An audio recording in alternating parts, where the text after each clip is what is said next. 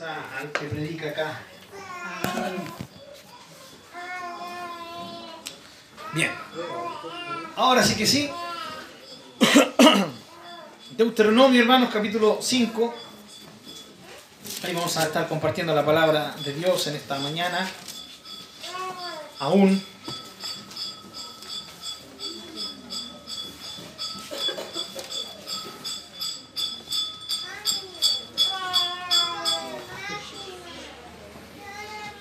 Deuteronomio capítulo 5.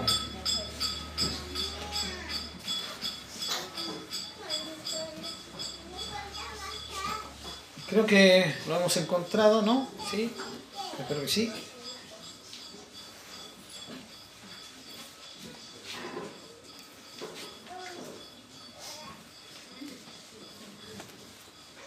Ya, ahora sí, vamos a darle lectura entonces, capítulo 5.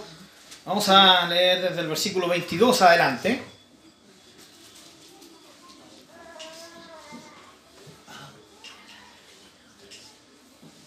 A leer en el nombre de nuestro Señor. Dice Deuteronomio 5:22. Estas palabras habló Jehová a toda vuestra congregación en el monte, del medio del fuego, de la nube y de la oscuridad, a gran voz, y no añadió más. Y las escribió en dos tablas de piedra, las cuales me dio a mí. Y aconteció que cuando vosotros oísteis la voz del medio de las tinieblas y visteis el monte que ardía en fuego.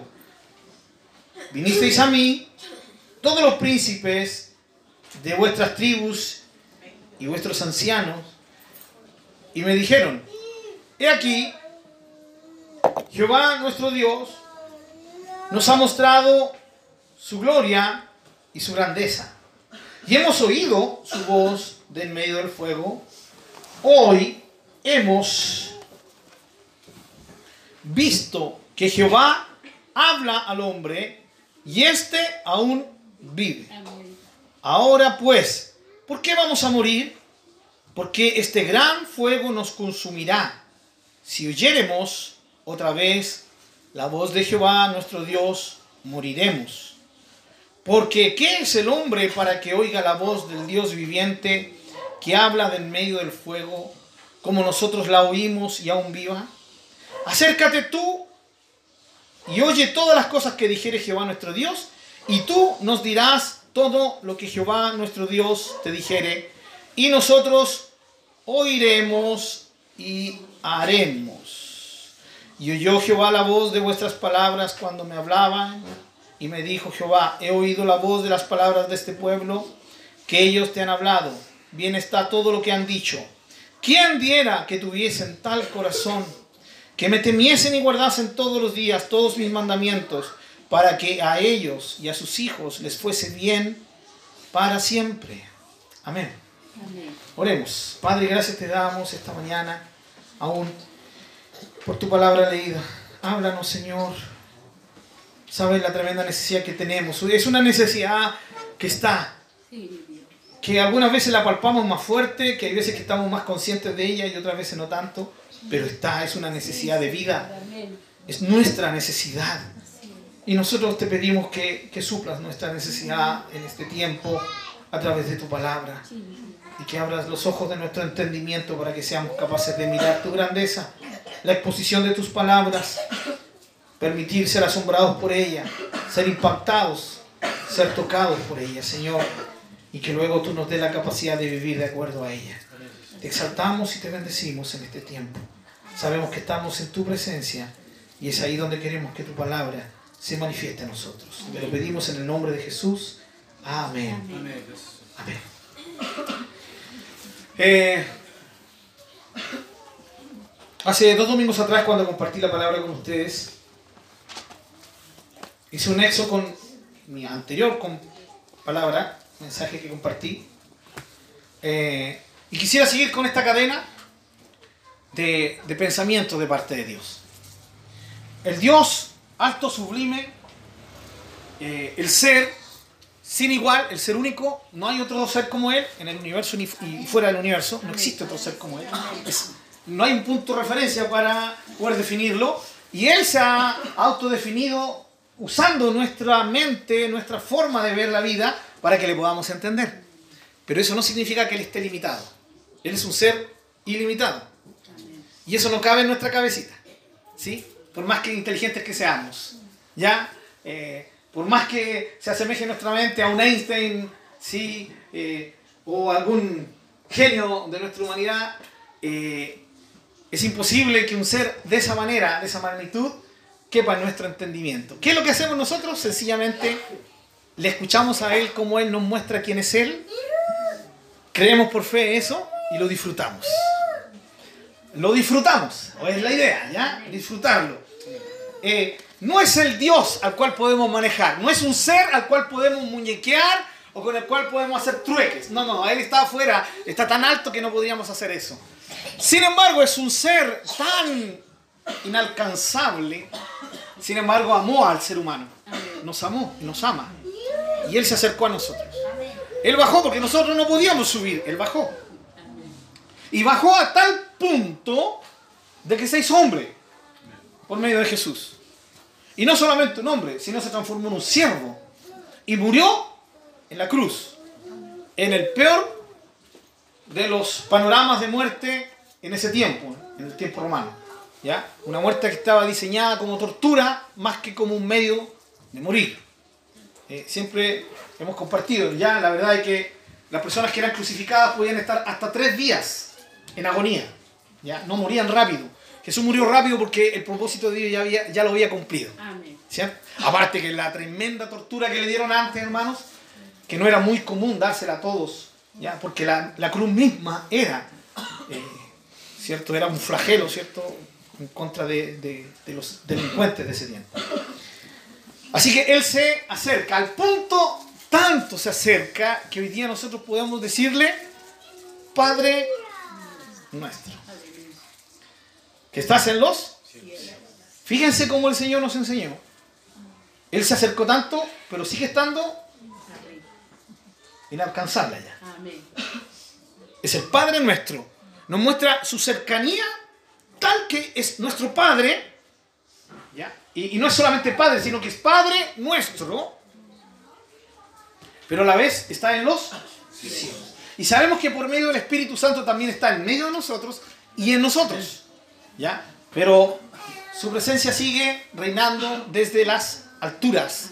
Y no de las alturas físicas, sino de las alturas espirituales. Aunque Él se manifiesta aún en las alturas físicas o materiales. Bien, ese es un honor y yo anhelo con todo el corazón de que hayamos eh, en este tiempo, o esa semana por lo menos, hayamos profundizado un poquito más sobre este tema y hayamos disfrutado nuestro tiempo de oración por el privilegio que significa orar, por la honra sublime que significa que tú le puedas decir, Padre, te puedas acercar a Él y Él se acerque a ti, incluso a tal punto de que si oras en tu corazón, Él te oye. Si oras en tu pensamiento, Él te escucha. Así de cercanos estamos de Él. Así de cercanos Él quiso que estuviéramos.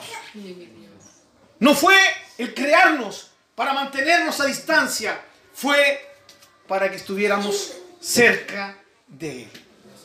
¿Pero qué hace el hombre? Tiende no acercarse, tiende a alejarse. Y aún nosotros como hijos de Dios tenemos una lucha con eso. Amén. ¿Sí? Eh, no voy a preguntar, pero eh, es una realidad. A muchos les cuesta orar. Siendo que aparentemente algo tan fácil, ¿no? Hablar es hablar. Segundo es hablar con Dios. Wow, Entonces, ¿por qué cuesta tanto? Y estamos, estamos hablando de orar, de conversar con Dios de una forma eh, profunda, ¿no? Eh, no el, ese momento cuando estás con tu desayuno, tu plato delante y eh, gracias Señor por este alimento en el nombre de Jesús, amén. Sí, porque ni, nosotros mismos nos la creímos. ¿Ya? O cuando tenemos mucha hambre, por este pan, por este. Y entre más corta sea la canción, mejor.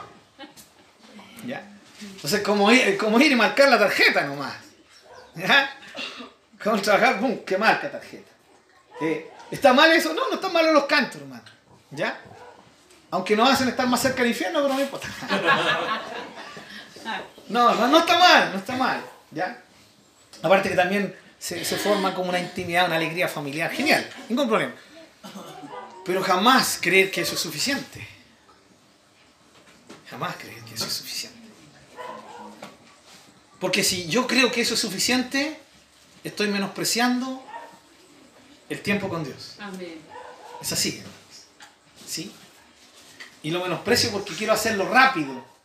Y yo creo que ninguno de nosotros nos gusta cuando alguien se acerca a hablarnos así como rapidito. Eh, a nadie. Uno, uno espera mínimo un poco de ya. Hablemos, Charlie. Quiero hablar contigo. Y, y ese quiero hablar contigo significa que esa persona quiere pasar un tiempo contigo para hablar. Pero cuando llega la persona, habla, habla rápido y luego se va, cualquiera de nosotros se sentiría un poco herido, ¿no? Eh, bueno, Dios tiene emociones y sentimientos también. Y aunque no son como las nuestras, Él tiene todo el derecho de sentirse ofendido. Ahora, hay veces que nuestro tiempo va a ser corto y tenemos que hacer una oración rápida. Pero Dios es testigo de que muchas veces también hay bastante tiempo para tener un tiempo de calidad con Él. Ahora, en base a eso, yo quiero compartirles a ustedes lo que le ocurrió al pueblo de Israel. Este pueblo rechazó el honor más grande que puede tener un ser humano. Así de una. Eh, Ni se arrugaron para nada. No se trapicaron para nada. Sencillamente rechazaron la honra más grande que puede existir para un ser humano. Sea un ser humano no creyente o un ser humano creyente. Porque al final, hermanos, todos van a llegar un día a la presencia de Dios. Hayan creído o no hayan creído. Le hayan honrado o no le hayan honrado. Todos estarán un día en su presencia. Y todo ser humano tendrá que dar cuenta. Y todo ser humano en ese instante entenderá si invirtió bien su vida o la invirtió mal. Porque estarán delante del Creador, Así es. de Dios. Y tendrán que rendir cuenta de sus vidas. Pero nosotros estamos tranquilos. ¿Ah? Bien, por lo menos uno nomás. ¿ya? Somos dos. El resto, bueno, lo siento por ustedes. No, tranquilo. Te- No, hermano Juan Marcelo. No, hermano Jaime. ¡Ahí está el hermano Jaime! hermano Jaime. No, ahí está. Eh, hermanos queridos, sí. eh, no, eh, eh, ustedes saben que acá no somos de los que diga amén, ya, porque si no dice amén es un carnal, o dile a tu hermano que está acá. Usted sabe que nosotros no somos así. Eh, esto tiene que ser espontáneo. Y yo sé que si usted no dice amén, también lo, lo pudo decir del alma y del corazón y Dios lo escuchó. Pero si no dijo nada, ay de usted. ¿Por qué se ríen es verdad? no, Dios es misericordioso, gracias al Señor por eso. Hermanos, eh, y el tema es, eh, ¿cuánto nosotros estimamos este privilegio y esta honra? Pero Israel no lo estimó. No lo estimó. Y si ustedes leyeron conmigo, eh, atentos, se dieron cuenta que lo que ocurre aquí es que el pueblo, Dios lo llamó a presentarse ante él. Eh, el paralelo de esto está en, en Éxodo. ¿sí? En Éxodo, usted puede leer del Éxodo 18, 19 y 20 para ver todo el contexto histórico de esto. Porque aquí lo que está haciendo Moisés 38 o casi 40 años después de que ocurrió históricamente, lo que está haciendo Moisés es recordarles al pueblo lo que ocurrió en esa instancia. Ellos están a punto de entrar a la tierra prometida por segunda vez. Ahora va a ser la definitiva. Y Moisés antes de morir, antes de partir, ¿ya? y antes de que ellos entren a la tierra prometida, Moisés les está recordando las leyes y los mandamientos de Dios. Le está recordando lo que Dios hizo por ellos durante esos años en el desierto, a pesar de la dureza de sus corazones. Eso es lo que está haciendo Moisés. Y en el capítulo 5, usted lo puede leer en su casita, hay una, un recuerdo que hace Moisés de los diez mandamientos. Y después de Moisés recordarle los diez mandamientos y cómo Dios se manifestó a ellos, ocurre lo que nosotros acabamos de leer, que Moisés les está recordando lo que ocurrió hace años atrás. Y Moisés les dice, ustedes se recordarán que esa vez estuvieron ahí, frente al monte. El monte Sinaí o el monte Oreb, donde Dios se manifestó. Y Dios bajó con su presencia sobre el monte. Y en el monte había oscuridad, había fuego, habían truenos, relámpagos. Hermano, ese, ese monte tronaba. ¿Ya? Las personas que le tienen miedo a los temblores no hubieran querido estar ahí. ¿Ya? Eh, porque el, poderío manifestado por Dios ahí hacía que la tierra temblara. Y ahí estaban. Ahí estaba el pueblo de Dios. Atentos. Estaba la manifestación de Dios ahí.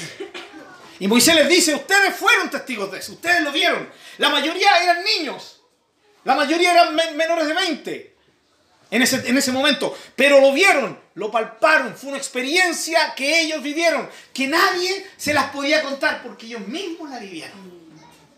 Y, Moisés les dice, ahí estaban en el monte presentes. Y en un momento ustedes fueron testigos de lo que ocurrió. Dios les habló desde arriba. Y la voz salió desde la, de, la cima del monte. Salió la voz de Dios. Y ustedes oyeron la voz de Dios. El pueblo entero oyó la voz de Dios. ¿Saben? Los diez mandamientos no se los dijo Dios a través de Moisés la primera vez. Se lo dijo Dios directamente. Ellos escucharon los diez mandamientos en sus oídos de la misma boca de Dios. Cuando termina el Señor de decir el último mandamiento, que es no codiciarás, ¿sí? ocurre que el pueblo manifiesta un tremendo espanto. Están espantados. Están absolutamente aterrorizados, hermano. Y con razón, hermano. Yo creo que si Dios se manifestara de esa manera hoy en día, ninguno de nosotros quedaría sentadito acá, ¿no? Eh, algunos de una u otra manera hemos experimentado un tanto el, tema de la presencia de Dios en algún momento. Y, y, más de algunos yo creo que puede dar testimonio de que esa presencia, en más de alguna ocasión, ha sido, en el sentido correcto de la palabra, terrorífica. Ha sido impactante. Te ha hecho estremecerte. Te ha hecho caer. Ya, no para atrás. No porque te soplaron sino caer postrado. Y generalmente es hacia, hacia adelante o desplomado. Porque se ha sentido una presencia tan poderosa que tú caes postrado ante Dios. Y ese poder se puede sentir a través de un poder así, terrorífico, pero también a través de una dulzura y de un amor tan profundo que hace y produce en ti la misma reacción. Te hace caer postrado. No, se preocupe, si usted nunca ha experimentado esto, no, se preocupe, esto no tiene que nada que ver con que si es o no hijo de Dios. No. Las experiencias son individuales. Dios se la da a quien quiere. Amén. Yo no tengo que sentirme mal porque al hermano o a la hermana le mostró algo que a mí no me ha mostrado. No, usted es un hijo amado. Una hija amada. Amén. ¿Sí? Y la forma que Dios tiene de tratar con nosotros es forma diferente. Y usted tiene que aprender a disfrutar y amar la forma en que Dios trata con usted. Dios no tiene preferidos. Dios nos prefiere a todos. ¿Sí? No es, que, no es como mi mamá. Que siempre me dijo que a mí me amaba porque yo era el hijo mayor. Pero también a amo a tu hermano menor porque es el menor. Y amo a tu hermana porque es la única mujer. Ya no creo esas cosas. Viví engañado cuántos años. 30 años. No, no tanto. 26 años. No, hermano. Eh, sin lugar a duda, eh, los padres aman. no todos. si, no, pregúntele a José y a los, a los hermanos, ¿no? Eh, definitivamente Jacob tenía referencia por José, pero Dios no es así, hermano. No es como Jacob. Dios, Dios es un padre que ama a todos de forma pareja. Su amor inescrutable, maravilloso, se desborda por cada uno de nosotros. Entonces las experiencias son diferentes. Este pueblo tuvo una, una, una experiencia fenomenal, tremenda. ¿Ya? Y ante una experiencia de este calibre, lo que uno espera es que el pueblo luego anduviera derechito. ¿No? Están aterrorizados por la manifestación de Dios. No, si Dios es así, nunca más me porto mal. Pero para los que estuvieron en los últimos dos estudios, sabemos que no fue la realidad. Y ahí es donde uno se pregunta, si Dios se manifestara así en medio de nosotros, ¡ay! Todos seríamos consagrados. Parece que la, la historia humana nos dice que es así, ¿ya? ¿Por qué? Porque nuestra consagración para Dios no depende del terror, depende del amor, de que conozcamos a Dios, de que aprendamos a amarle y a medida que le aprendemos a amar, aprendemos a dedicarnos a Él. Eso es lo máximo para Dios. ¿Sí? No hay nada más importante para Dios que eso. Por eso el primer y gran mandamiento es ama a Dios. Ese es el gran deseo de Dios. Un mandamiento es un deseo de Dios expresado en una ordenanza. ¿Qué es lo que deseas, Señor? Que yo te ame con todo. Nunca se olvide de eso. Levántese cada mañana pensando en eso. Apuéstese en la, en la noche pensando en eso. Lo que Dios merece y lo que Dios quiere es que yo le ame. Con todo. Con todo. No a medias. Con todo. Y aquí está el pueblo. Dice que siente un tremendo terror. ¿Y qué es lo que hacen? Tienen tanto miedo que van donde Moisés le dicen, Moisés, bueno, qué bueno, qué bendición, qué bonito, escuchamos la voz de Dios, pero saben que estamos terrorizados. Y estamos convencidos que si volvemos a escuchar la voz de Dios vamos a morir. ¿Y por qué vamos a morir? No queremos morir, Moisés. Así que por favor, mira, que Dios hable contigo y tú nos dices a nosotros el mensaje. Esta es la esencia, no de la historia. ¿Ya? No queremos escuchar a Dios directamente porque tenemos miedo. Pero si Él habla contigo, ningún problema. Que Él hable contigo, tú nos das su mensaje, su memorándum diario, nosotros escuchamos y nosotros oímos y haremos. Pasaron alrededor de 40 días, incluso menos, y ya estaban haciendo exactamente lo contrario a lo que Dios les había dicho que hicieran. Y eso que escucharon, eso directamente de Dios. Desde ahí para adelante, este pueblo perdió el honor de escuchar a Dios directamente. Desde ahí para adelante Dios comenzó a hablarles siempre a través de profetas. Ahora, ¿era el propósito de Dios? La idea de Dios es que ellos escucharan la voz de Dios. Dios los había adoptado como un pueblo y era su pueblo, un pueblo de sacerdotes. Dios había manifestado su voz a ellos. Más adelante, Moisés les dice que pregúntenle a las otras naciones. Vayan donde los chinos, donde los asirios, alcancen a los egipcios, hablen con, no sé, con los babilonios. Hablen con ellos, hablen con los griegos. Pregúntenle si alguna nación es como ustedes, que han oído la voz de su Dios directamente. Si han tenido el honor y esa cercanía con su Dios de que Dios les haga oír sus mandamientos. No indirectamente, sino directamente. Pregunten, vayan, averigüen. No van a encontrar ninguna nación. Porque no hay ninguna nación como Israel. Y no por cómo ellos son y por lo que son, sino por lo que Dios hizo de ellos. ¿Saben que con Israel pasa lo mismo que con nosotros? Hermano, yo hoy día esta mañana veo gente tremendamente especial. ¿Bueno? Se siente especial. Y, y, qué lindo, esto no tiene que ver con que yo me sienta especial, no. Eres tremendamente especial. Porque Dios puso sus ojos en ti. Porque Él te escogió. Tremendamente especial. No importa lo que diga la familia, no importa lo que digan los vecinos, no importa lo que diga la nación. Somos especiales. Tremendamente especiales. Pero no por lo que somos, sino por aquel que puso sus ojos en nosotros.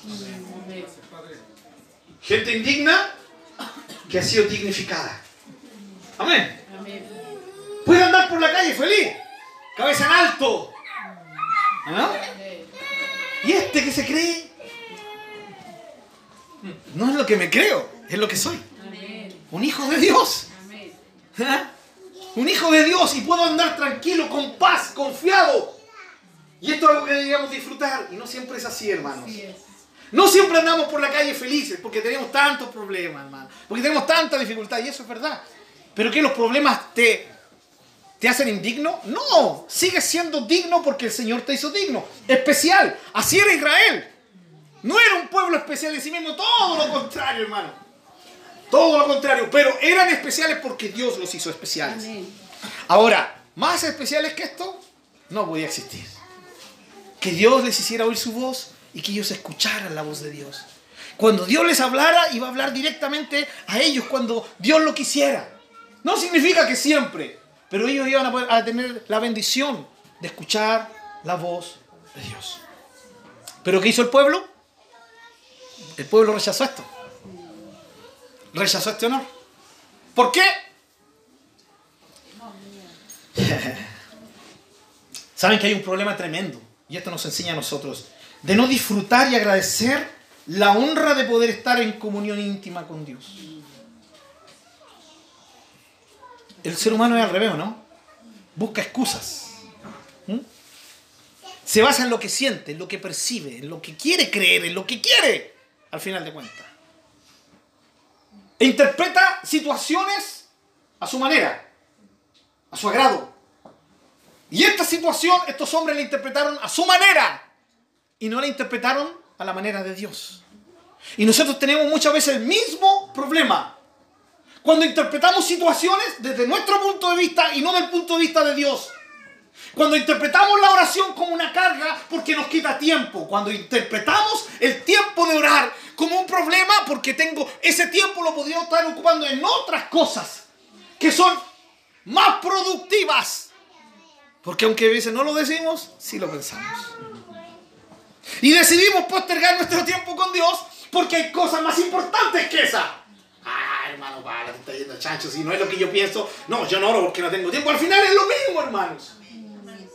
Yo creo que cuando nosotros identifiquemos ese problema en nuestra vida, vamos a poder enfrentarlo y solucionarlo. Mientras sigamos creyendo que tenemos excusa para no dedicar nuestro tiempo al Señor, hermanos, siempre vamos a seguir en el mismo problema. Porque ese, ese mal se, se- se combate de la misma forma como se combate cualquier otro mal. Si usted tiene problemas con su carácter, la única forma es reconocer que tiene problemas con su carácter. Si usted tiene problemas ¿sí? con la infidelidad, usted tiene que reconocer que su problema es con eso. Mientras usted no lo reconozca, nunca va a poder vencer eso. Porque nunca le va a pedir ayuda al Señor y el Señor no va a poder obrar en su vida para que usted venza eso. Si usted tiene problemas con mañas, con problemas, ¿sí? Que usted sabe que están mal, mientras usted no reconozca eso, no lo va a poder enfrentar porque no va a venir al Señor para que el Señor le dé poder y fuerza para que pueda hacer eso. Y esto, dedicar nuestro tiempo a Dios, es lo mismo. Vamos a seguir teniendo tiempos mediocres con Dios. Porque no estamos reconociendo, ni estamos mirándonos al espejo y diciendo, eres un mediocre en tu tiempo con Dios.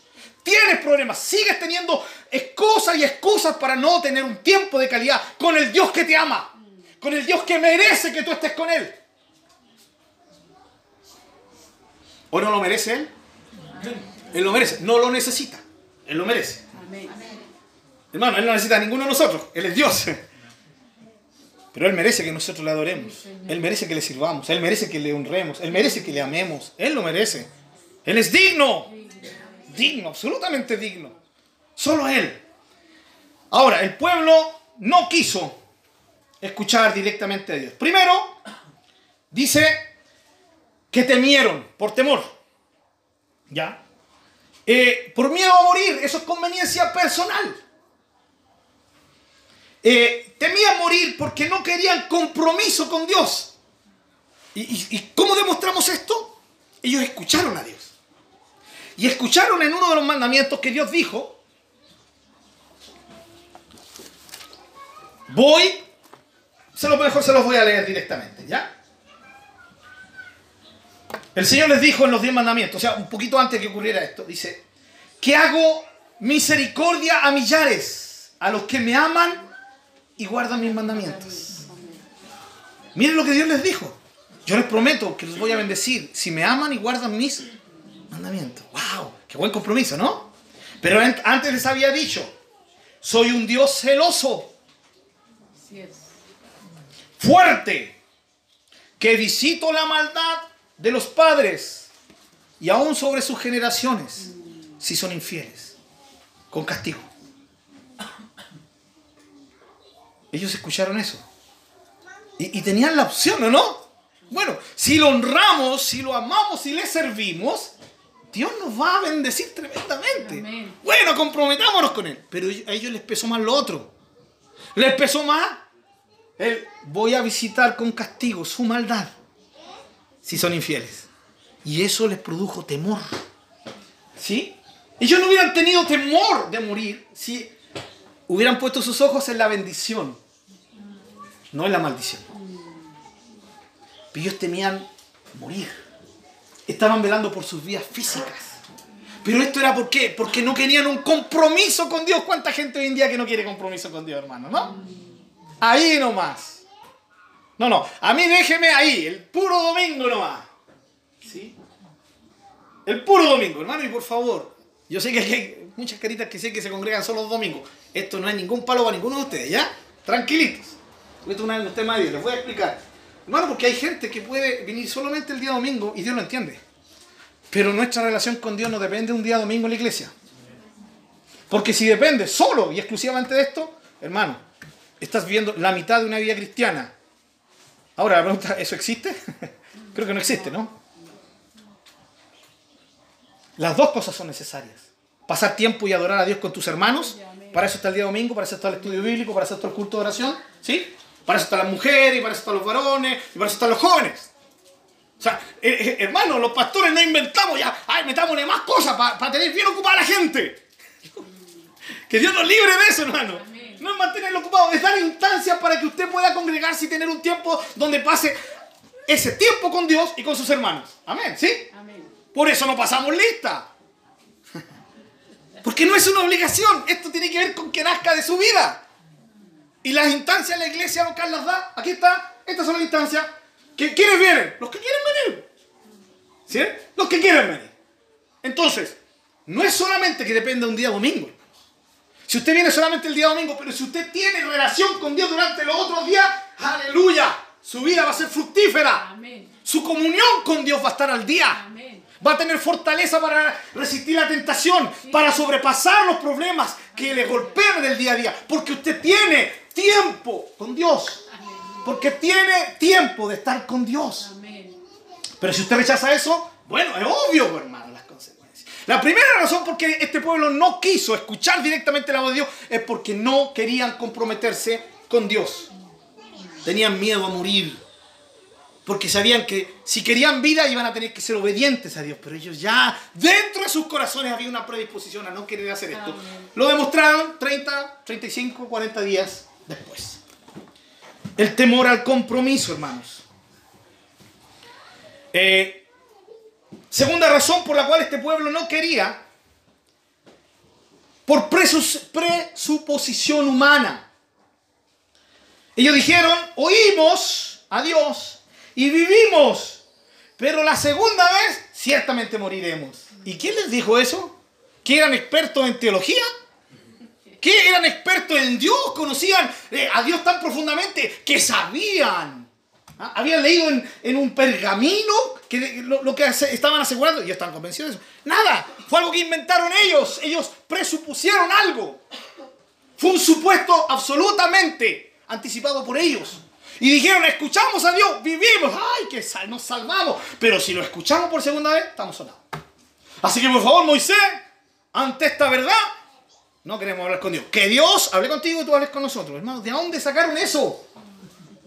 Eso no está en ninguna parte de la escritura. Nunca se había revelado nada de eso. Lo que era cultura genera- general era otra cosa. No eso. Ellos lo inventaron de aquí. Fue algo que presupusieron, un presupuesto de ellos, hermanos queridos. O sea, al final una excusa. Nada más que eso. Una excusa. ¿Ya? Es verdad, hermanos. Sin lugar a duda. Que había temor en la gente de escuchar a un Dios, a cualquiera fuera. Les tenían miedo. Y ellos venían muy enseñados de haber escuchado la religión de los egipcios. Pero esto no tiene nada que ver con Dios. Dios no solamente quería que lo escucharan una vez, Dios quería que lo siguieran escuchando. Pero ellos no quisieron. Tercero, por creencias mal aplicadas. Eh, Una de las creencias que ellos tenían y que se tenían en ese tiempo es que si tú veías a Dios, te morías. Eso fue a través de todos los, tiempos. Cada vez que había una manifestación de Dios, eh, la gente creía que se iba a morir. Se me vienen a la mente los papás de Sansón cuando se le aparece el ángel. Y ellos pensaban que iban a morir porque se le apareció Dios a través del ángel. ¿Ya? Así, esa- pero eso es superstición. ¿Ya? Ahora, obviamente, es superstición que si Dios se manifestara tal en su presencia misma aquí, eh, y es, es una creencia humana, eso no, la presencia es tan poderosa que lo más probable es que no podríamos estar delante de Él. De hecho, la Biblia enseña, hermanos, que para que estemos un día arriba junto a Él, nuestro cuerpo va a tener que ser transformado. Amén. Hermano, con este cuerpecito no vamos a poder estar en la presencia de Dios. Este cuerpecito necesita ser cambiado, transformado. Dios lo va a transformar en un momento y nos va a dar un cuerpo especial que va a permitirnos estar en su presencia. Por eso Pablo dijo que la carne y la sangre, re- refiriéndose al cuerpo humano, no podrán heredar el reino de Dios. Aparte que nuestro cuerpo está manchado por el pecado. Así es. Así que, hermano, eso es lo que nos espera algún día. Cuerpos transformados. Y con ese cuerpo, hermanos, vamos a poder volar. Amén. Vamos a poder ir a otro universo. No, no, no. No, nada de eso dice la Biblia. Ah, si usted quiere pasar ese rollo, ningún problema, pase ese rollo, ¿ya? Pero va a ser un cuerpo especial que nos va a permitir estar en la presencia de Dios. Estar con Jesús donde Él está. Ya. Eh, hasta ahí nomás, si se pasa rollo, que tener fuerza, poder, que hacer un ese superhéroe, no, ya, ya está pasando ese rollo. Mucho, mucha película Marvel, hermano, ¿ya? Eh, ser, ser cuidadoso con eso. Entonces, las creencias. eh, lo que era una creencia era que si ellos veían a Dios morían, pero estos agarraron la creencia y la pusieron a ellos. Si alguien oye a Dios, muere. Vuelvo a decir, ¿de dónde sacaron eso? Habían recién escuchado a Dios y no murieron. Ahora, se murieron de miedo. Figurativamente diríamos, ¿no? Pero no murieron físicamente. Amén. ¿Ya? No murieron. Cuarto, ¿por qué no quisieron escuchar a Dios directamente? La cuarta es la verdad. Es la verdad profunda. Eh, era una conveniencia carnal. A ellos no les convenía comprometerse con Dios. ¿Por qué usted cree que existe el mayor porcentaje de ateísmo? Y digo el mayor porcentaje porque se- seguramente habrá por ahí algunos ateos medios, ¿cierto? Sinceros con sus creencias, pero la, gran mayoría, ¿sabe por qué? Y muchos de los grandes pensadores ateos fue por eso. Porque reconocer un Dios como el Dios de la Biblia significa enfrentarse a una verdad moral. Amén. Dios aborrece el adulterio. ¿O no? Amén. Lo aborrece. Aborrece el adulterio, la infidelidad conyugal, la aborrece. Dios aborrece el machismo. Dios aborrece el feminismo. ¿Sí? Porque son expresiones egocéntricas. En que un hombre o una mujer intenta ser superior al otro. Dios lo aborrece. Dios aborrece el orgullo. ¿Sí? Dios aborrece la inmoralidad sexual en todos sus aspectos. Entonces, un hombre y una mujer que se enfrenta a un Dios así, sabe que no va a poder tener comunión con ese Dios que es santo y que inevitablemente al tener relación con él vamos a tener que cambiar esos, esos rumbos. ¿Sí? Amén. Entonces a la gente no le conviene un Dios así. Prefieren sacarlo y no hay Dios, ¿sí? No hay nada que sea absoluto, todo es relativo, respeta mi punto de vista. ¿Han escuchado algo parecido, no? ¿Sí? Respétame como soy, yo soy como soy, no te metas conmigo, vive tu metro cuadrado, no te metas en mi metro cuadrado, yo soy libre, hago lo que quiero, nadie me manda. ¿Sí? ¿Lo han escuchado, no? Sí. ¿Por qué me juzgas? Etcétera. Ahora, ¿es bueno juzgar? Por supuesto que no. Solo Dios puede juzgar. Amén. Pero Dios juzgó. Hizo juicio. Hay, hay, hay palabra de Dios aquí, clara. Con respecto a aquellas cosas que Dios aborrece y las, las cosas que Dios ama. Entonces nos encontramos con eso. Ah, no, que me... que- por ejemplo, doy, do- doy un solo ejemplo. Sé que esto no tiene nada que ver con los varones que estamos acá. Ya. Pero es que encuentro injusto, encuentro injusto que haya una mujer por un hombre.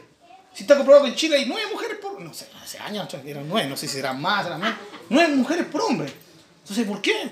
¿Por qué ser egoísta? Y aquí entra cierto la soberbia humana, los hombres que se creen tan bacanes. Tan... Dice, ¿por qué no ser feliz a cinco mujeres y solamente hacer feliz a una mujer? Eh, o, o así no piensan, o estoy. He visto mucha película para pensar así. ¿Conocí compañero así, no, Jorgito? ¿Cierto? ¿Sí? Con- Conversen con algún hombre. Por eso son libertinos sexuales. Por eso andan como les venga. Ahora, hoy día la mujer no lo hace nada de mal. Con toda la libertad, la mujer está a la par. Pero sigamos dándole a los hombres. La infidelidad conyugal, la libertad sexual, démosle. Démosle. Hasta que aparece Dios le dice todo eso. No me agrada. No me agrada. ¿Te vas a casar? Vas a ser fiel a tu esposa. Señor, con una. Acostarme todos los días con la misma, levantarme todos los días con la misma. ¿Por cuánto? ¿30, 40, 50 años? No, imposible. Yo soy bueno, quiero ser feliz a muchas. Es el pensamiento, hermano. Nos reímos porque es parte de la cultura nuestra, ¿no? De lo coloquial. Pero se encuentran con un Dios que les dice, no, fiel a esa mujer. Hasta el final. Hasta que la muerte nos separe. ¿Sí o no? Y es tremendo cuando uno ve a, abuelitos, ¿no? De la manito, qué, qué lindo, hermano. ¿Hace cuánto que están casados? Hace 60 años, mijito. Churrasco, ¿es posible entonces? Es posible. Yo llevo 20, hermano. Todavía faltan como. ¿Cuántos? 40 más. Sobre 50 años. Fieles. Y usted engañó a su esposa. No, mijito. Siempre fui fiel. Ah, ¿dónde era yo? Y te queda mirando el viejito. No, es que hermano, yo, yo lo he experimentado. Te queda mirando el viejito. ¿Por qué se ríe, mijito? No, es que no le puedo creer que usted haya sido fiel casi 60 años a su esposa. Eh, ¿Y por qué no? Y ahí me joco. O sea, usted nunca se acostó con otra mujer que no fuera su esposa. Ninguna. Siempre le fue fiel a ella y al uslero. Bueno, el viejito puso su toque humorístico. Qué tremendo. ¿Y saben qué? Aquí viene lo más, lo más complicado. El viejito no era cristiano.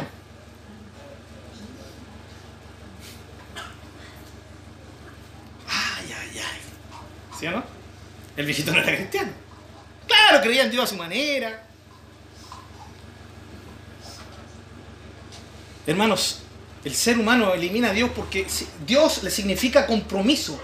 Eh, La idea de Dios significa leyes, la idea de Dios significa no a esto, no a esto otro, aunque también significa sí a esto y sí a esto, ¿o no? Vive la vida feliz, abundante, regocíjate, ¿o no? Pero ¿qué, qué pasa? Para nosotros la alegría tiene que ver con lo malo, ¿sí? ¿Cómo dice el dicho? Pásalo bien y pórtate mal. O pórtate mal y pásalo bien, algo así, ¿no? Igual, que el chabulín. Pórtate mal y pásalo bien. Eso mismo, gracias, hermana ¿eh? ¿Por qué? Porque relacionamos portarnos mal con pasarla bien. Porque eso es muy humano, eso es parte de nuestra naturaleza caída, pues, hermano. Pero nosotros los cristianos decimos, "Pás- pórtate bien y pásalo bien. Es posible, ¿no, hermanos? Amén. Amén, pues hermano. ¿O ¿Usted cree que vamos a pasar las fiestas patrias sí o sí hay que pegarse una emborrachadita? Por Chile, gracias Señor, bendigo mi nación. Este es el fruto de mi tierra que tú has bendecido, Padre. Tierra que fluye Vino. vino y vino. Salud.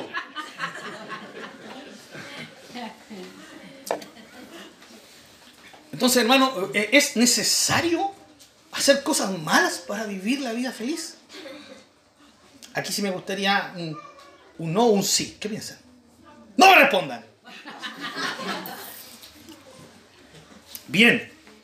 Esto es un tema de conveniencia personal, hermanos. Eh, lo que Dios quería era estar con ellos. Pero ellos no querían un compromiso directo con Dios. Un compromiso a media. Y yo quiero decir, hermano, que con Dios no existen los compromisos a media. Amén. O es todo o es nada. Amén. ¿Ya? Aseguraron ellos que era suficiente escuchar a Moisés como intermediario. Lo aseguraron y que obedecerían. Y vuelvo a decirlo por tercera vez en mi prédica, hermanos.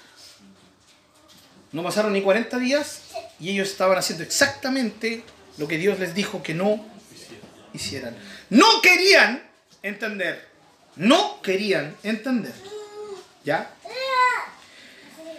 que lo que Dios quería era una relación íntima con su pueblo. Una relación directa con los suyos. Por eso Jesús, siglos después, nos dice que cuando nos acerquemos al Padre en oración, le digamos, Padre nuestro. En Jesús esto es restaurado, hermanos. Y si es tu Padre, ¿o no? Y si es tu Padre, entonces tú tienes el derecho de oírlo a Él. Amén, ¿o no? Sí, hermano.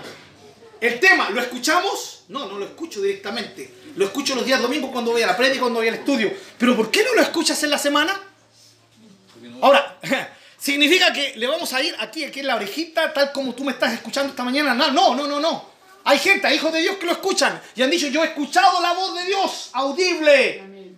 ¿Sí? Hijo de Dios. Yo llevo más de 30 años de conocer al Señor, jamás he escuchado la voz de Dios a mi oído, jamás. Nunca. Pero hay hijos de Dios que lo han escuchado. Entonces, ¿cómo usted ha escuchado a Dios? Yo lo he escuchado acá. Y lo he escuchado aquí. ¡Uh! Infinidad de veces. Dios usando mi propia conciencia. El Espíritu Santo poniendo una impresión aquí de su voluntad. Oyéndolo de una u otra manera. Lo lindo es que Dios tiene un trato personal con cada uno. Y yo no tengo que envidiar el trato de Dios con el otro. Porque Dios me ama y tiene un trato que Él sabe que es especial conmigo. No busques oír la voz de Dios audiblemente porque otros la escucharon. Y tenemos el mal concepto de decir, ah, a ellos los ama más el Señor. Claro, porque son más dignos, por eso escuchan audiblemente la voz de Dios. Son igual de indignos que nosotros. Pero en Cristo son dignos. En Jesús, al estar en el Señor Jesús, Dios los ha dignificado y escuchan la voz de Dios audiblemente. Y los que no, también son muy dignos. Pero en Cristo somos dignos. Y Dios nos ha hecho dignos para poder oírle de la forma que Él estime conveniente que le escuchemos. ¿Sí? Hay gente que necesita orar y orar y estar convencido absolutamente. Como el hermano Juanito nos compartía, eh, ¿cierto? Sobre Gedeón. La semana eh, pasada. Gedeón quería convencerse de que era la voluntad, de que era real lo que Dios le había dicho. Y, y mientras no estuviera convencido, no iba a darle un paso. Genial, qué bueno. Esa perspectiva de, de Gedeón. Pero hay otras personas que dan paso. Dios les habló y una vez y dieron el paso. Y se lanzaron, hermanos. No necesitaron probar más veces a Dios. Escucharon es que son más obedientes, son más crédulos. No, Dios sabe cómo nos convence, hermanos. Dejémoslo a Él. ¿Por qué tenemos que encasillarlo a Él si Él es tan multiforme en su forma de actuar? Y qué lindo que sea así, hermano. Eso hace una intimidad personal entre Dios y yo. Un sello especial entre cómo Él se comunica conmigo y yo, cómo lo hago yo con Él. Así que, hermanos, ellos rechazaron la honra y maravilla de que su Dios les hablara. Y desde ahí perdieron esa oportunidad. ¿Qué pasa hoy con nosotros? ¿Cómo vemos en nuestro tiempo con Dios? Aparte de lo que ya hemos hablado en, exposiciones anteriores. Una, la grandeza de Dios, ¿sí? La tremenda grandeza de Dios. Segundo, nuestra indignidad. Pero que Dios la solucionó en Jesús. Al punto de que hoy le podemos decir Padre y Él se acerca a nosotros y nosotros podemos acercarnos a Él. Pero el tiempo con Dios, ¿qué pasa? ¿Qué pasa hoy? ¿Disfrutamos a esto que le llamamos oración? ¿Disfrutamos un tiempo con Él? ¿Somos capaces? ¿Le estamos dedicando tiempo a Él? ¿Tiempo de verdad? Hermano, la vida cristiana depende de esto. Usted puede venir todos los domingos, puede congregarse todos los días, venir y estar con sus hermanos, pero si no tienen tiempo en su casa, si no pasa un tiempo a solas con el Señor, no va a crecer mucho. El equilibrio es congrégate y busca tu casa. Amén.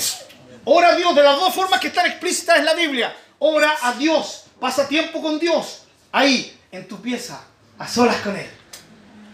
En la cámara secreta, en el lugar secreto, en tu habitación, cerrada la puerta, donde Dios y tú estás solitos. ¿Sí? Pero también ora a Dios junto a tus hermanos, en intercesión comunitaria, de cuerpo. Las dos cosas. Cuando hacemos las dos y las equilibramos, crecemos. maduramos espiritualmente. Pero el tema es, Israel rechazó esto. ¿Qué pasa con nosotros hoy? Hermano, podemos, podemos hoy día decir, yo entiendo esto, entiendo la honra que significa pasar tiempo con Dios. Y la verdad es que no, me cuesta. Es bueno reconocerlo. Pero no quedarme con que me cuesta. ¿Saben el desafío de esta mañana, hermano, de esta tarde? De Dios. Es decir, eh, Dios nos está llamando y nos quiere decir, yo quiero estar contigo. Quiero que pasemos tiempo de calidad juntos. Dios está diciéndonos esto. Pero también Dios está preguntándonos, ¿qué de ti? ¿Esto es recíproco? Nunca se olviden, hermano, de la realidad de esto. El Dios, el ser que quiere estar con nosotros, no necesita estar con nosotros. No lo necesita porque Él es Dios, ¿cierto? Si ya lo dejamos claro. Tres domingos atrás, seis domingos atrás. Él no lo necesita. Él lo hace porque nos ama. Sí, Señor. ¿Sí? Eh, Podríamos decir necesidad de amor, pero no una necesidad vital para Dios. Pero yo, ah, es otro mundo, es otra cosa, es otra historia. Yo necesito de Él. Amén. Y es una necesidad vital. Jesús dijo, sin mí nada pueden hacer. Y alguien podrá decir, pero mira, he vivido mi vida toda sin Dios. Y mira cómo estoy. Cuando Jesús dijo, nada pueden hacer sin mí, significa nada bueno, de esencia buena y que trascienda la eternidad. Porque todo lo que hicimos sin Dios aquí en la tierra se queda. Me muero y nadie más se va a acordar de eso. Pero si tú viviste una vida dependiendo de Dios, todas tus obras quedan y pasan a la eternidad. Amén. Aun cuando partes de esta tierra, tus obras seguirán hablando por ti. Así es, ¿no? Así es. Y yo lo sé muy bien por el caso de, de mi papá. ¿Sí? Y de otros hermanos a los cuales amamos y han partido. hermanos. Todavía hablamos del José Cañipa. ¿Y cómo hablamos? Bueno, la mayoría de los hermanos no lo conocieron. Años que estamos sin él, que el Señor se lo decidió llevar. ¿Quién no quería a José Cañipa? ¿Sí? ¿Eh? La hermana Betty. ¿Quién no quería a la hermana Betty? Y hoy día seguimos hablando de ellos, de su fidelidad, de su amor por Dios. No están con nosotros, pero sus obras siguen hablando. Ellos hicieron cosas en Jesús, dependiendo de Jesús, y esas cosas pasaron a la eternidad, hermano.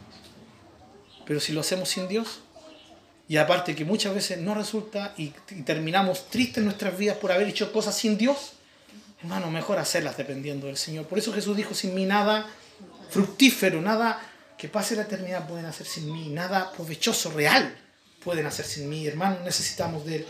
Amén. ¿Por qué si nos, invi- nos- nos invitan a hablarle, nos cuesta hablarle? ¿Por qué si de repente Jairo está dirigiendo la alabanza y dice, si alguien quiere, si alguien tiene en su corazón levantar una oración de gratitud, de alabanza, ¿por qué siempre se repiten los mismos hermanos de siempre?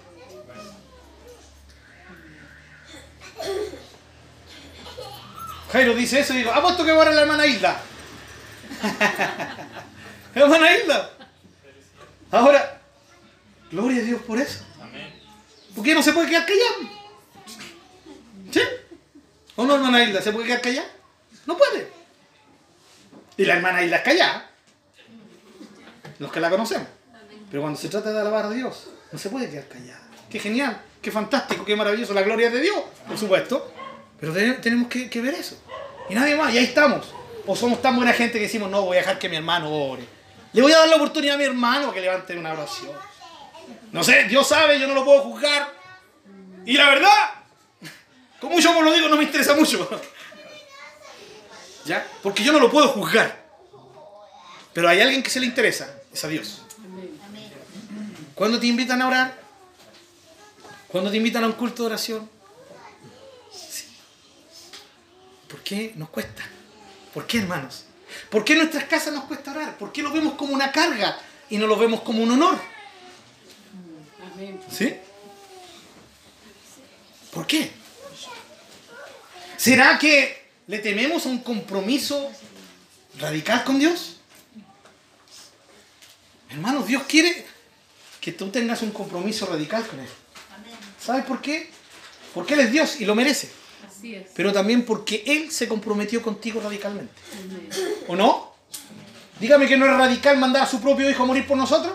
Amén. Díganme que no es radical que Él mismo quiere estar con nosotros. Amén. Que siendo Dios eterno, un Dios santo, se rebaje a estar con nosotros. Dígame que eso no es compromiso radical.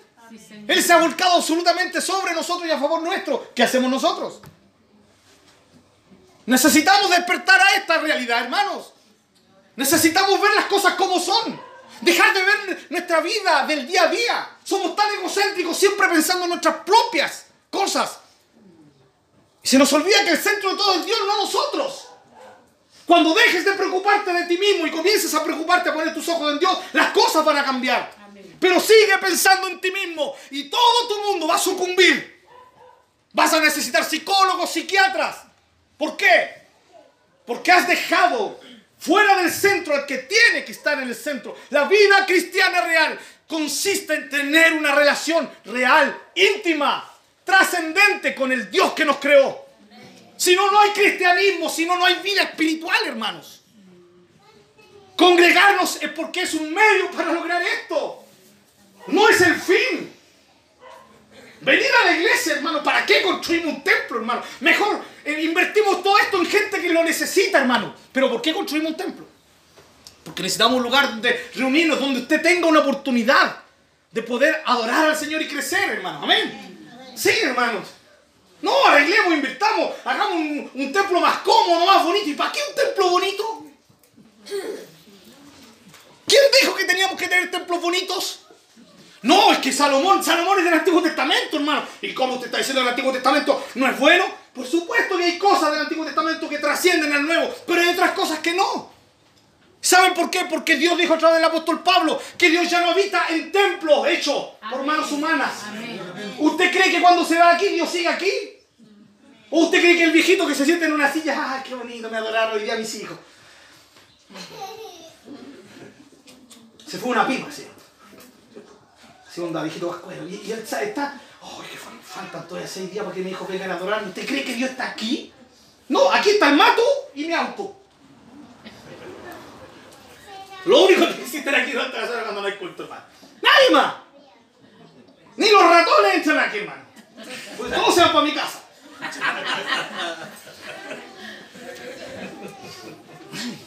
Él no habita aquí, hermanos. Ahora, ¿saben que hoy día está habitando acá? ¿Por qué estás tú? ¿Por qué estoy yo? Entonces, ¿para qué? El que no, que quiere un templo más hermoso, me dijo el Señor. ¿Te lo dijo el Señor o lo dijiste tú? Ahora no significa que no le hagamos arreglos. Yo agradezco a Dios por Jorge, por Nati que nos han bendecido con eso, hermano San Cristóbal. Tenemos una linda entrada, hermano. Gloria a Dios. ¿Sí? Una linda, un lindo salón atrás, gracias al Señor. Necesitamos construir allá, necesitamos. ya, empezamos a. Ah, Tranquilo, hermano. Eh, Eso, claro que sí. Dios, Dios nos proveyó unas sillitas cómodas, pero son de, de realmente demasiado cómodas, ¿ves? Cuando nos quedamos dormidos. Yo sigo por las bancas, hermano, ¿ya? Duras, feas, pero ahí. Incómodas, porque usted rato se está moviendo, entonces no se queda dormido. Entonces podemos arreglar, hermano, claro que sí, pero con un, un punto límite. Porque Dios está más en un viaje misionero que en que invertamos mucho tiempo acá. Así es. Y el tiempo que invertimos acá Amén. es solo para adorarlo, para compartir como familia, para adorarlo juntos, para abrazar a mi hermano y juntos adorar al, al que es digno de recibir adoración. Amén. Amén. Amén. Amén. Entonces, ¿qué, qué pasa con nosotros? ¿Qué, ¿Qué tipo de compromiso tenemos? Es que estamos mirando en menos. Hemos dejado que la insensibilidad afecte nuestro corazón. Mis hermanos que son más nuevos. Veo carita aquí nuevo. Hermano querido, cuídate de esto. De lo que algunos viejos nos hemos infectado. Y digo viejo porque llevamos más tiempo, no que seamos más viejos. Bueno, también somos, somos más viejos ¿sí? Los años no pasan en mano. Pero hermano, se nos infecta con la insensibilidad a pasar tiempo con Dios. Se nos infecta, hermano, con una enfermedad terrible. Una infección espiritual que, que hace que le bajemos el perfil a nuestro tiempo con Dios. Que la oración sea una carga, que leer la Biblia sea una carga en la casa. ¿Sí? Oh Dios, líbranos de esto. Yo oro en esta hora, mientras comparto con usted. Mí hay un clamor. Que Dios nos despierte. Que Dios nos sane de esta insensibilidad. Que podamos ser gente que ame estar con Dios. Que ame estar con Dios aquí. Que ame estar con Dios en las casas. Que aunque sea una lucha. Y yo diga, uy, me cuesta y no tengo ganas. Pero igual me voy a meter en mi pieza. Y voy a hablar con Dios. Ay, que eso no vale. Claro que vale. Sí, Señor. Amén. Lo que no vale si no lo haces. Eso sí que vale. Negativamente. Si no lo haces. Si te quedaste con las ganas. Mi hermano, dígame que no hay una lucha en esto. ¿Cuántos tienen la misma experiencia mía? Ay, voy a dedicar ahora, voy a ir a orar. Ding dong. ¿Sí? Ring, ring. Esta cuestión ya va a celular, ¿cierto? Por eso no contesto el celular, hermano. Ah, y alguien llegó, algo se dio, ¿no? Y decimos, uy, la casualidad, no es casualidad. ¿Sí? Voy a orar. ¡Almorzar! A usted nomás se le ocurrirá justo en la hora de almuerzo. Hay tiempo, hermano, que Dios nos ayude en esta semana a descubrir esos momentos. Amén. No tengo nada que hacer. Eh, ¿Qué, significa eso cuando usted dice no tengo nada que hacer? ¿Qué significa? Tiempo. Ni- Ninguno lo dijo. Tiempo para estar con Dios, por hermano. Dios le está abriendo un espacio para que tenga tiempo con Él. ¿Estamos entendiendo, hermanos? Necesitamos orar por esto. Necesitamos orar, necesitamos dedicar tiempo a Dios, porque es una forma de agradecerle. De decirle, Señor, quiero pasar tiempo contigo. No lo merezco, no soy digno. Pero en Cristo tú me has dignificado. Tanto así que soy tu hijo. Tú eres mi padre. Te digo, Padre mío, Padre nuestro, y tú estás ahí atendiéndome. ¿Un honor más grande? No hay honor más grande. No existe honor más grande. No existe honor más grande. Que esto se grabe en nuestra mente. No existe honor más grande. No me interesa. Y con todo respeto lo digo. Hacia mi estimado presidente. No me interesa que mi presidente venga aquí y me, me dé una cita. No me interesa. Ah, eso es lo que usted dice ahora, que se lo llama al apuesto Ah, claro, mi presidente, ¿no? Lo digo delante de Dios. ¿Usted cree que, ando pendiente de que las autoridades anden, estén conmigo? Somos una iglesia que anda detrás de las autoridades. No. Tenemos que estar detrás de Dios, hermano. No me interesa si el obispo, si el, no sé, si el apóstol que venga aquí. Oh, hace poquito estuvo un tremendo músico. No estoy en contra de los músicos cristianos, hermano. Tampoco puedo juzgar. Ay, allá, todos allá. ¿De qué sirve andar detrás de ellos si no andamos detrás del Señor?